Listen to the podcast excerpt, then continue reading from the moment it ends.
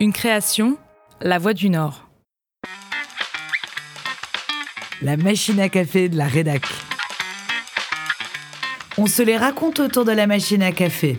On ne les écrit pas dans les articles, mais on s'en souvient des années après. Gaffe, moment d'émotion ou imprévu, en reportage, en interview ou à la rédac, les journalistes de La Voix du Nord racontent. C'était dans le cadre du festival de Valenciennes, qui est un petit festival avec une petite notoriété. Ça, se passait en mars 2009. Je sais plus si Arnaud était euh, invité en tant que membre du jury ou un, simple invité parce qu'il y avait une projection de d'un film qu'il avait tourné à l'époque, un film de Samuel Belchetrit. Laurent Breil est à La Voix du Nord depuis 2003.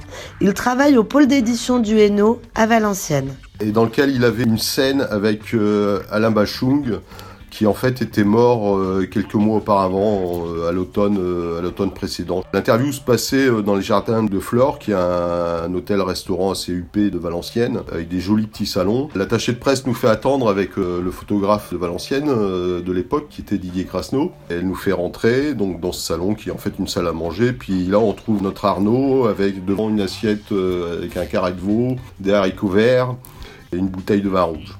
Enfin, il restait plus grand chose dans la bouteille de vin rouge. Tout de suite, avec Didier, on a compris que, euh, en fait, il n'avait pas sucé que des glaçons. Et donc, euh, le temps qu'on s'installe, euh, enfin que moi je m'installe et que Didier prépare son matériel, Arnaud finit sa bouteille de vin rouge et il en commande une autre. Et Didier commence à, se mettre à tourner autour de nous pour faire ses photos et je vois bien qu'en même temps il est complètement hilar. Donc Arnaud me propose un verre de vin que j'ai refusé et donc, euh, je commence à lui poser une première question sur son expérience d'acteur avec euh, Samuel Benchetrit et cette scène avec Alain Bachung dans son dernier film. Et là, grand silence.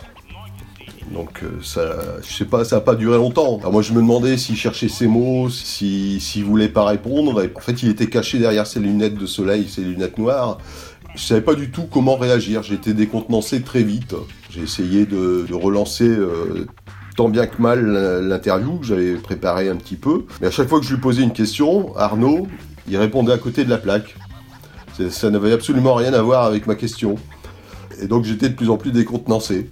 J'essayais de suivre le fil des questions que j'avais préparées, mais c'était vraiment pas évident. En plus de ça, euh, Arnaud, donc c'est un chanteur belge qui vient d'Ostende et qui a un accent euh, à couper au couteau.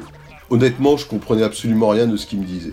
Donc j'avais beaucoup de mal à prendre des notes. Ça a duré 20 minutes. Moi j'étais euh, j'étais complètement euh, à côté de la plaque et voilà. Mais bon, il, s'est d'un autre côté, je sais pas s'il a ressenti le, trouble que j'avais parce que bon, il, se mettait à, parler tout seul en fait. Il digressait dans le, plus pur euh, style d'Arnaud tel qu'on peut le connaître quand il est il est sur scène ou dans ses interviews. Mais à part ça, il était adorable. Hein. Il était hyper gentil. il était très doux. Et donc on est rentré avec Didier euh, en se marrant, quoi, parce qu'on euh, venait de vivre quelque chose qui était assez hallucinant. Et, je me suis mis à, la rédaction tout de suite du papier, euh, parce que sinon je savais que si j'attendais une heure ou deux, j'allais pas m'en sortir. Et en fait, je m'en suis très bien sorti parce que j'étais encore avec lui. Quoi.